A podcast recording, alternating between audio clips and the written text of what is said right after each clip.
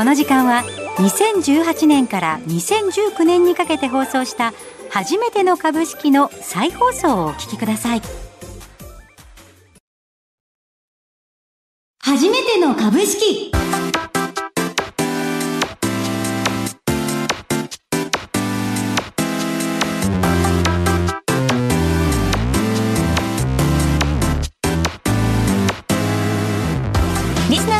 こんにちは飯村美希です。今日も頑張っていきましょう。先生はこの方です。財産ネット企業調査部長藤本信之さんです。毎度相場の福の神こと藤本でございます、まあ週末にですね福の神 IR セミナーやってきて、まあ非常に数多くのですねお客様に来ていただきまして誠にありがとうございます。ただ入り口でですね、ハイタッチしようと番組で言ったにもかかわらずですね、避ける方っていうのが続出されまして あのハイタッチして、えー、と向こうにスルーとかされるとですね、結構傷つくので。そうですね。あの、ぜひあの今後積極的に皆さんハイタッチの方をよろしくお願いします。よろしくお願いします。私は週末はあの一人であの会津に行ってまいりまして、はいはいはい一人旅自分探しの旅で会津に一人で行ったんですが、あのディレクターからメールが来て銘柄を探してこいと、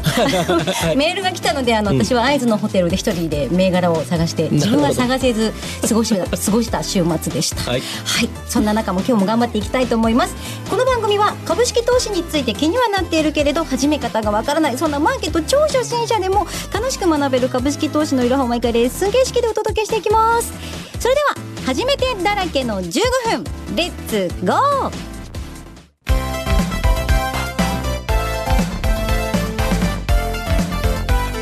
株式レッスン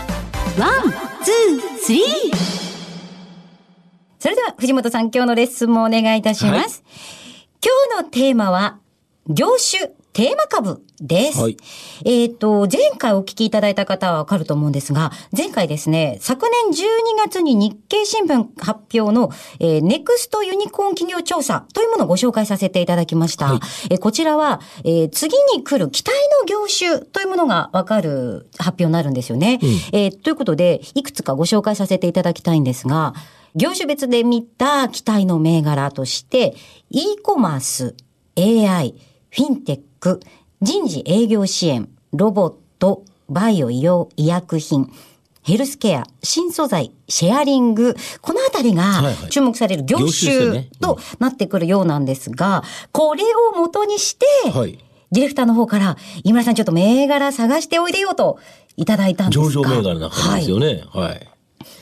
で、ね。実際に、この人にこう、あの、重要な業種だったと思うんですけど、はい。井村さんがですね、最も気になった業種、二つほどですね、教えていただきたいんですけど、一つ目何でした？一つ目は、AI がやはり AI 人。工知能ですか？人工知能。まあ今流行りですからね。もう AI って言われて私はあのなんか相棒みたいな、ロボットみたいなイメージだったんですが、うん。これって結構あの、じ私たちの実生活をサポートする、そうですね。あの、ち手助けをしてくれる、うんうん。なんかこう情報解析とかっていうのをしてくれるんですね。まあ、本来人間が今までは考えて人手がかかってたのをそれを代行してくれるっていうイメージですかね。だから人間よりすごいものにすぐなるかっていうと、これなかなか SF の世界なんでならないと思うんですけど、ただ人間が簡単にできること、だけど人手がかかっちゃうめんどくさい、ということをですね、まあ結構、えー機械が判断してくれるっていうのは便利かもしれないですね。もう一つ気になった業種は、うんやっぱりシェアリング。なるほど、分け合うっていうことですよね。今までだったら物を全部買って自分のものにしてはいっていう形なのが、えっ、と、保有せずにですね、利用だけするっていうことですよね。これ結構今、やっぱ流行りになってきてますよね。はい。あの、シェアとかシェアリングって言って聞いて、私は最初にあの、カーシェアとか、うん。あとメルカリとかもそういうまあことになるのかなと思ったんですけど、うんうんえっと、いろいろ調べていたら、うん。なんか一般社団法人シェアリングエコノミー協会っていうのがありますね。はい。ありますね。はい。で、そちらが公開した2019年最新のシェアリングエコノミーマップっていうものがありまして、うんうんうんうんえーでこれには、物、うん移動、うん。空間、ん。お金、スキル、で、この5つに分類したカラフルなマップが出てまして、うんあの、意外だったのはスキルもシェア。そうなんですよ。人の、やはりですね、今まではどこかに所属して、はい会社に所属してとかっていう形だったんですけど、そうじゃなくて、個人同士の技能、これをですね、シェアリングするっていうのがあるんですよね。例えば、だからある人に何か話を聞きたいっていうところで、通常だとそこに対してどっかの会社にお金払うとかあっても、個人直接払うっていうようなこともありますね。だから時間を買うっていう感じですかね。すごい面白いなと思いました。あの結構聞いたことのある業種、業態でしたけれど、あ、こんなに実生活、身近に、あの、関係してくるものなんだなっていうのが、ねなかなか興味深かったです。なるほどということで。で、注目のその AI、こちらからですね、選ばれた企業って何ですか？えっ、と、二つ気になりまして、一、はいつが、うんえー証券コード2158、東証マザーズ上場のフロンテオ。はいそして、えー証券コード3905、東証マザーズ上場のデータセクション。この二つをなるほどピッ。クアップしました。特にフロンテオは、実はこの、えっ、と、僕の別の番組でもですね、社長にご出演していただいて、なんと海上自衛隊自衛官上がりからですね、あから急に起業 AI 起業されたという形なんですけど、はい。これ、ここ面白いのは、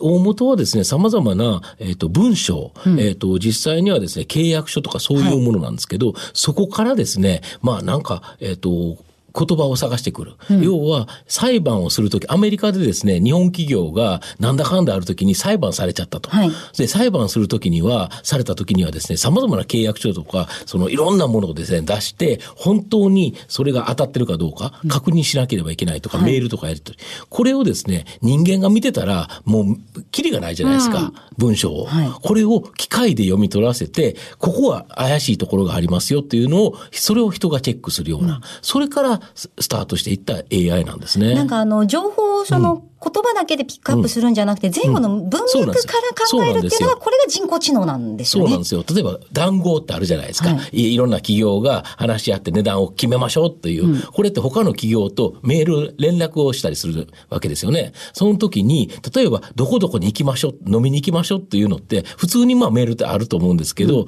この前後の文脈をやるとですね、これは談合のために集まってるんじゃないかっていうのは分かったりとか、そういうことを調べるっていうことみたいですね。なんかすごく面白いなと思いましたね。はい結構面白いかもしれないですね。はいデータセクションはちょっとよくわかんないですけどね。はい。データセクションなんか、あの、結構あの、医療系の分野に強いようで、うんこちらも大変、あの、まあ、あの、注目度が高いかなとなるほどました。。で、もう一つのはいシェアリング、こちらに関してはどこですか？あの、スキルのシェアっていうのがやっぱり面白いなと思いましたので、うんうんですね調べましたところ、えーうん気になりましたのは、証券コード3691、うん東証マザーズ上場のリアルワールドさん。はい。こちらはですね、もともとポイントサイトから、まあ、スタートして、プラスここの、あの、技能をですね、シェアリングっていう形でですね、まあ、企業からいろんな、えっ、と、事業、あの、きあの、仕事をですね、請け負ってきて、それをいろんな人にばらまくという仕事ですよね。受注受けた仕事を細分化して、うん細かくしていろんな人に割り振るみたいな、なんかこれがマイクロタスク型クラウドソーシングでしたっけ？はい。はい。これ例えば、えっ、と、不動産会社で、例えばですね、東京にある全部の駅の駅前の説明文、はいこれを作りましょうって言われると、結構大変じゃないですか。はい。だけど、自分のところだったら簡単に書けますよね。周りのところだったら。隙間時間を使えてるってことで、そのところだけ自分が書いて、はい。い、くらとかっていう形で、で、例えば3000とか5000とかあるようなものをですね、全部説明文つけろって言われると、一個一個調べるのすごい大変ですけど、まあ、それを10個とか何十個とかぐらいだったら簡単なんで、そういうのをですね、まあ、あの、時間の空いた方が、まあ、スマホだけでできるっていう形なので、まあ、結構面白いビジネスだと思いますけどね。はい。ということでした。いや、いくつか、もう一点私は、あの、はいはい。民泊っていうのも気になっているところなので、え3300マザーズ上場のアンビショはい。ンも気になるところではありました。が。そうですね。アンビションも結構面白い会社ですけどうね。ん。あの、この4つの中からですね、うん。私実は今日一社買っておりますので、え何買ったんですか？はい、後ほどご報告させていただきたいと思います。初めての株式。さて、では、私からはい売買報告をさせていただきたいとはい思います。前回の収録が1月7日月曜日でございました。うんその時、証券コード304に、ジャスダック上場、関谷ベイルさんをはい100株、今、爆投中の。ちょっと待ってくださいね。はい 買いまして、翌日下げてはいたんですが、もう一単元と思いまして、私はこの週200株はい。持っておりました。はい。この週はほとんど動きがなかったので、なんとか500円プラスで、はい。まあ、手数料考えるとトントンかなとはい思いました。うんえーで、次の週、14日の週で月曜日が祝日でしたので、15日、はい私こちらはインテリジェントウェーブさんをはい買いました。まだリハビリ中なので、新しい銘柄怖かったんですよね。まあ、こち一回買った銘柄ですよね。はい、うんそうです。こちらが622円で解約上をしまして、うん木曜日の寄り付きで一つ、うんえっ、と、200株買ってたので、一つ売って、639円で売って、もう一個はじっくり見ながら、えー、5番にまた同じような値段で売りまして、まあなんとかプラス3000円ぐらいかなっていう、うん。この2週間。なるほど。その裏では一体何が？というところで、はい。あのー、えっと、15日の寄り付きはい。から、手放したばかりの石油ベールがはい。大爆投ストップ高ストップ高寄り付きからストップ高で、うんえーそこから17日の木曜日一番高いところで1100円。私手放した値段が777円なので、うん。300何十円違いますね。これだって持ってたら200株持ってたわけだ6から、辛くて。まあ、そういうこともありますよ。ただなかなかやっぱりね、動きがない銘柄はやっぱり動きがまあそうですね。ないとして見て私は、あの手放しましたので、その後何かちょっとあの材料がボンと出ると、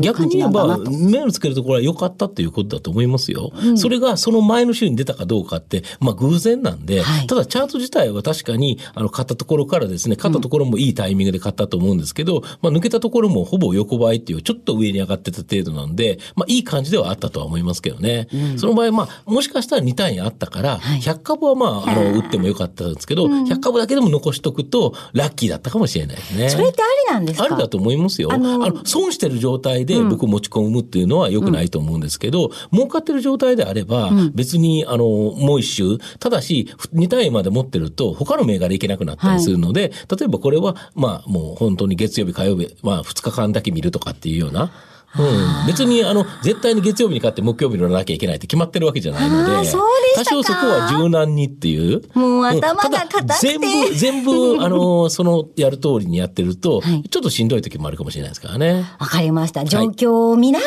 らですね、はい。柔軟に対応していきたいと思います。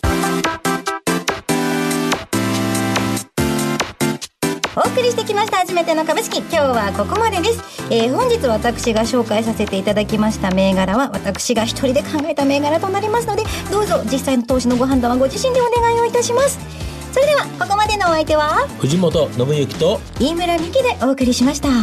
たくさんの初めてが分かるようになる15分間。来週もお楽しみに初めての株式。今日もお聞きいただきましてありがとうございます。私も2年前の自分を思い出しますね、えー聞き直ししていると意外と忘れてることも多いですね。えーさてこの番組ですが全55回分を週1回のペースで1年間放送配信していく予定です。投資をまだやったことがない方も初心者の方も経験者の方だってもう一度聞きたくなる場面ってあると思うんですよね、えーそこでおすすめなのはいつでも好きな時に繰り返し聞けるポッドキャストです。ラジオ日経初めての株式番組ウェブサイト。それからアップルやスポティファイなどからもお聞きいただけます。そしてもう一つおすすめさせてください。この番組なんと書籍化もされているんです。2019年に小電社から発売された初めての株式株のことをよくわからないけど始めたいあなたへを読んでいただきますと図解もありますしより理解が深まると思います。書籍版初めての株式に興味がある方は番組ウェブサイト右のバナーから書籍のページにアクセスしてみてください。それでは次回もお楽しみに。